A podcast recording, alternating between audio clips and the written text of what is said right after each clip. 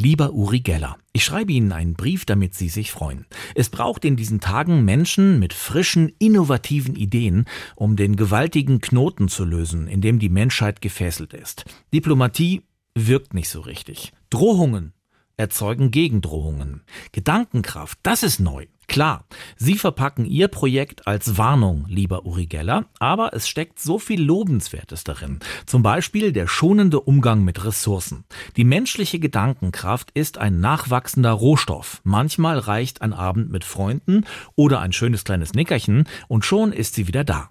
Die Kraft der Gedanken überwindet mühelos Grenzen, sie muss nicht aufwendig transportiert, gekühlt oder entsorgt werden.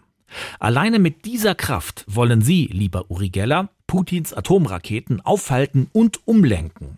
Gut, dass diese Raketen zum größten Teil aus Metall bestehen, denn damit kennen sie sich aus. Sie sind eine Legende geworden, als sie in den 70er Jahren im deutschen Fernsehen Löffel verbogen haben, ohne dafür die Kraft ihrer Hände zu benutzen. So sah das zumindest aus. Sie sagen ja bis heute, dass das kein Zaubertrick war, sondern tatsächlich die Kraft ihrer Gedanken. Die Frage ist also, ob sie auch in größeren Einheiten arbeiten können oder am Ende ihrer Anstrengungen nur in der Besteckschublade von Wladimir Putin in Moskau die Löffel krumm sind. Wenn Sie Erfolg haben, dann allerdings ist die Ausgangslage eine neue.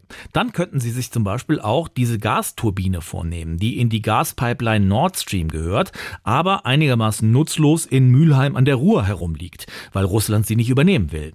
Wenn die Made bei Uri Geller in Mülheim an der Ruhr sanft abhebt und dann Richtung Osten davon schwebt, würde das zwar für weiteres Chaos im Luftverkehr sorgen, dafür wären dann im Winter die Wohnungen warm. Wir sind mit der ganzen Kraft unserer Gedanken bei Ihnen. Es grüßt Sie herzlich Ihr Fan Anno Wilhelm.